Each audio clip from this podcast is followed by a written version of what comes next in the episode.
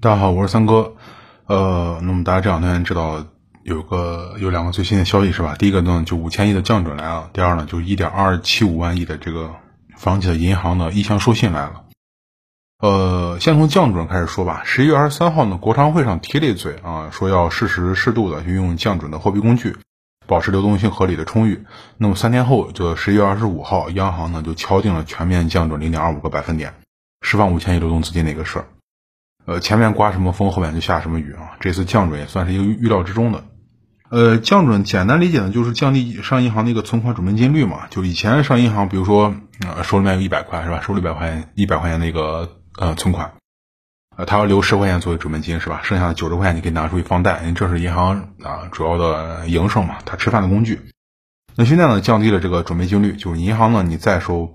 一百块存款，你只用留八块钱做准备金率啊，剩下的二九十二块钱都可以放贷，大概就是这个意思啊。简单来理解，那么就是留存的钱少，你放出的钱就多嘛啊。降准属于典型的不动利率动数量的一个操作，那利率不降低，但是拉高货币的这个提供数量或者供应数量，用这个总量工具给经济系统中去注入更多的货币，就以此呢去刺激经济的一个增长。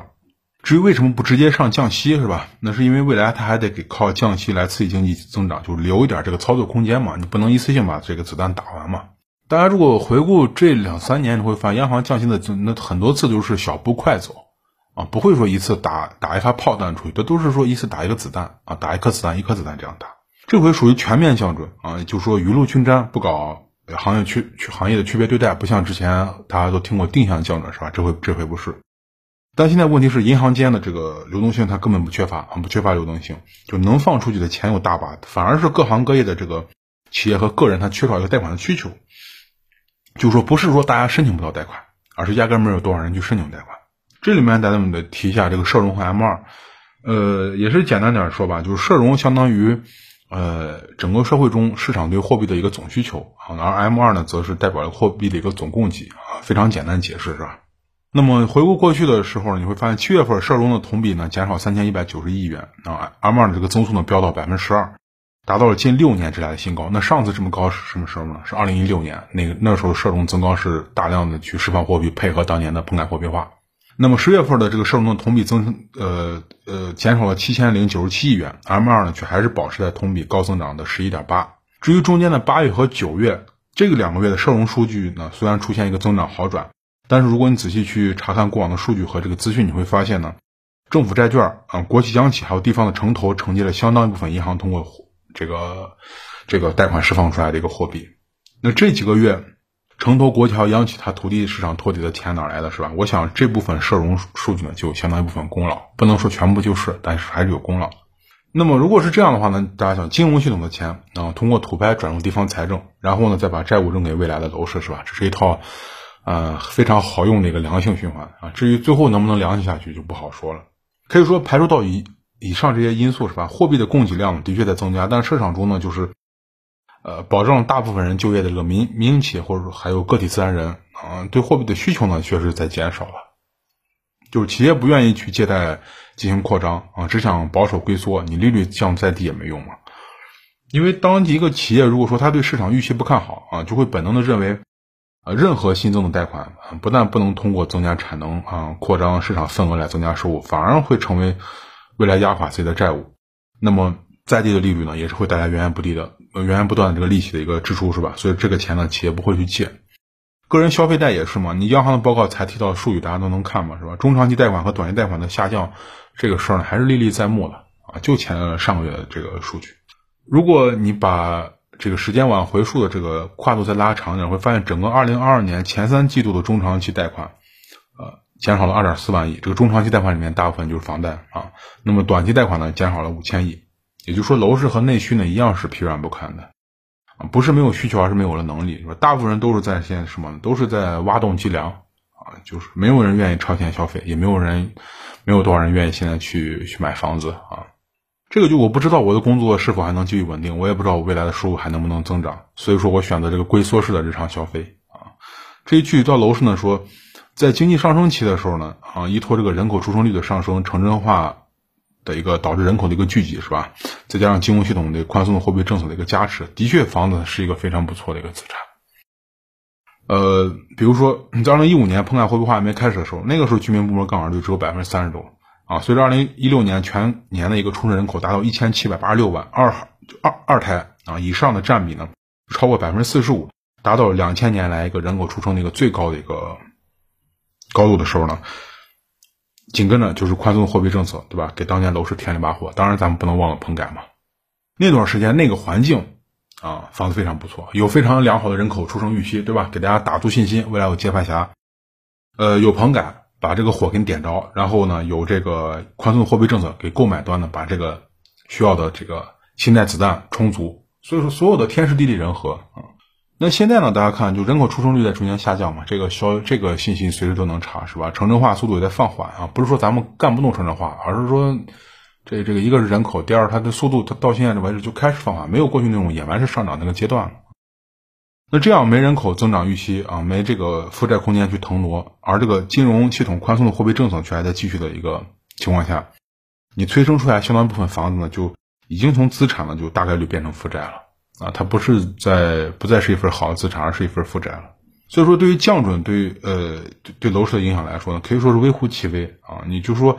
你投资的目前怕站岗，刚需的又怕接盘，对吧？你这两个怕如果不消除，你光往市场面扔货币没有用？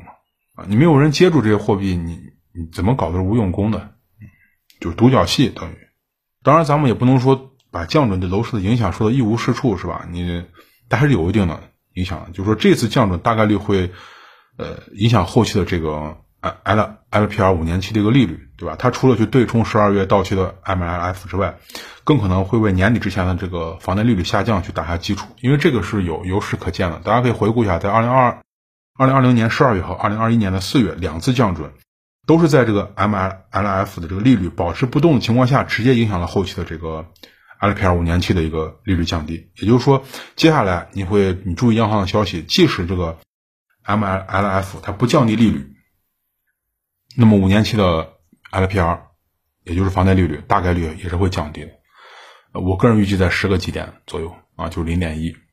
但现在这个问题呢，就是说，呃，房贷利率，你通过降低房贷利率去刺激楼市的购房需求作用呢，已经越来越小了。即使你接下来再降十个基点，对吧？你恐怕也是，呃，干打雷少下雨的一个场景。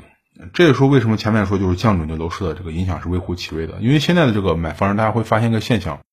已经不太吃这套低息诱导进场的操作了啊！年初到现在这个 LPR 的降幅，你不能说不大吧？但是你你起到什么大效果吗？没有起到效果！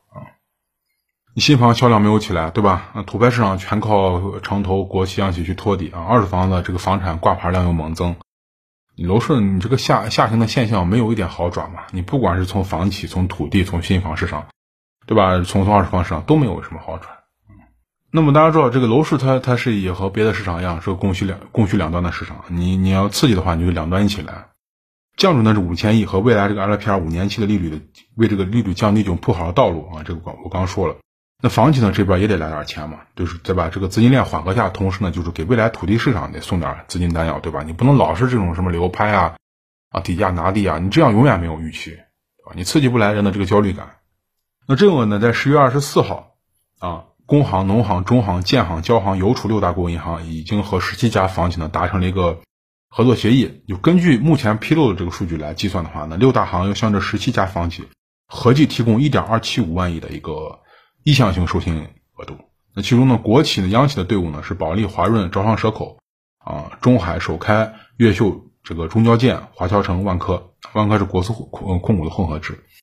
那民企的队伍呢是龙湖、碧桂园、美的。呃，这个金辉、金地、合成创展、大华地产啊，那这十七家呢有一个特点，就是本身他们都没有暴雷发生啊。虽然工期呢个别有所延误，新房的工期对吧？但是整体上都算非常正常在运转。那给这些没有雷的房企呢，去持续的输血呢，倒也非常符合金融机构这个啊只搞锦上添花，绝不雪中送炭的一个风格啊。不雪中送炭呢是怕坏账，而锦上添花呢其实是为了土拍嘛。那这些房企大家想又没有暴雷。又没有烂尾，那现在给注入这么多资金，那你说除了拿地能有这么大多这么多钱之外，很难想象到其他地方需要这么多钱。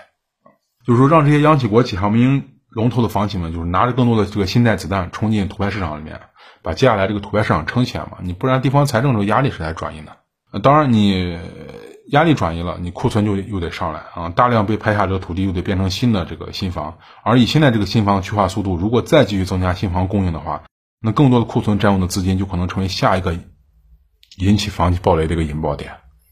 那除非说你的去化速度跟得非常快，把现在这些新的债务能吃掉，啊，能吃掉。就楼市它现在是左右为难啊。你如果说降价去库存的话呢，不行，有限电令管着你，我不允许你降。你如果硬挺着不降价呢，那就等着等着用这次的这个一点二七万亿的这个资金新拍的这个土地变成债务，那只能是这样。那到时候呢，国企央企人家是没事儿啊，人家家底儿你民营房企比不了，那你民营房企这边怎么办呢？你估计搞不好又得继续来。其实大家都知道，就是楼市走到今天啊，就是是房企的这个高杠杆加上高周转，造成了一个天量债务，从而压缩这个居民部门杠杆率和负债的空间，导致了新房去化减速啊，房企资金链断裂啊，包括出现债务危机等等等等。那正常解决方法是什么呢？就是正常解决方法是去杠杆嘛，给就是给个体一个休养生息的时间嘛，啊，提高未来的预期收入，那么加快一些产业的升级，对吧？啊，然后创造更多的高薪岗位，用更高的一个收入和降低后的负债空间。来慢慢的承接住部分城市楼市，大家注意是部分城市，全部承接是不可能的。未来必必然有相当一部分城市楼市呢，就彻底得得，我不能说玩完吧，反正就是没人光顾那种，就像一个一条街晚上那个夜市一样，是吧？大排档有那么几家，未来是几乎没人光顾。那么现在呢，咱们是反其道行之啊，又要增加更多的这个债务给房企，结果呢就是不减杠杆，反而继续加杠杆。就是要灭火了，又往上面泼了一桶的汽油，属于这种操作。当然没错，就地方财政很重要，是吧？你承接土拍也很重要，但是咱们是不是能不能缓着点来啊？你如果现在这么激进的话，你这个泡沫的尺寸越吹越大的话，这就很麻烦。未来这个这个泡沫越大，它越容易爆炸。大家如果吹过肥皂泡，小时候嘛都知道，你吹越大，它越容易爆炸。那么降低给未来 LPR 五年期。的这个就是降准，给未来 LPR 五年期就是打好了一个前站。那一点二七五万亿的这个银行授信呢，就是给房企把拿地的这个信心也打足了。那么就是金融目前看成为楼市的救市的一个唯一选择。大家会发现，包括上次给大家音频讲的那个十六条是吧？就来来回回，来来回回就是给房企输血，没有别的一点方法。就是需求这边看来已经是，呃，已经没什么没什么新新招数了，是吧？没什么新招数了啊。那咱们一直都说有一个很多官媒上说要要让新房子啊不是要让房产摆离摆脱这个金融属性，回归居住属性。但就目前这个救市操作来看，我实在看不懂。我总感觉是这说的好像和做的不太一样。你一味的输血，但是你却不去管这个血管已经不通畅了，有些地方可能已经堵住了。就像人人身体上是吧，血管已经堵住了。你这个流动性的流流动性陷阱的影子，你真的就一点不害怕吗？我觉得现在。其实大家知道，在十一月十四号啊，湖北荆门啊，它就是出台了一个政策，支持在校大学大学生购房。你这种把购买力挖掘到这个没有收入的学生身上的这种市场，你说实话，你稍微理智一点的人，你谁敢进呢？对吧？你你这种你靠大学生去进场，把这个盘子赚起来啊，把这个击鼓游传话的游戏搞起来。你这个就未免有点太夸张了，是吧？真的，这种市场很很难，你很难让那些稍微理智点投资人群进去。你你们一旦没有人进场的市场，你你真的就想左脚抬右脚啊？靠着这个货币让房价起飞吗？那显然不太可能。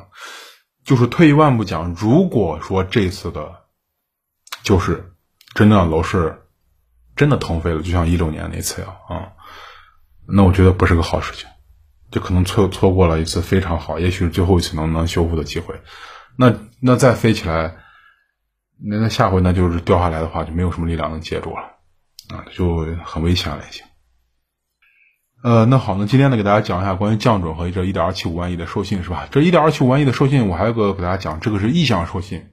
那意向授信呢，就是说不一定一定就给你们啊啊借够了一点二七五万亿，对吧？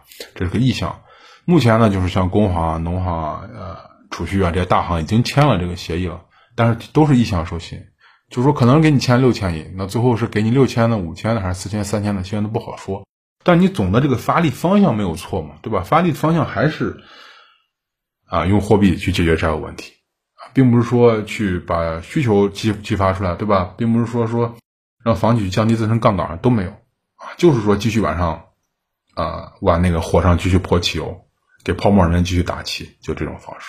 那还有更多关于楼市和经济文章呢，我都发在我微信公众号上，大家可以去看一下，在微信里面搜索“听三哥说”，呃，就会关注我的公众号了。大家有什么问题的话呢，可以在微信后面留言啊，文章后面留言，我看的话会回复大家。啊，那好，今天的话呢，就先和大家聊到这儿，咱们下期再见，谢谢大家。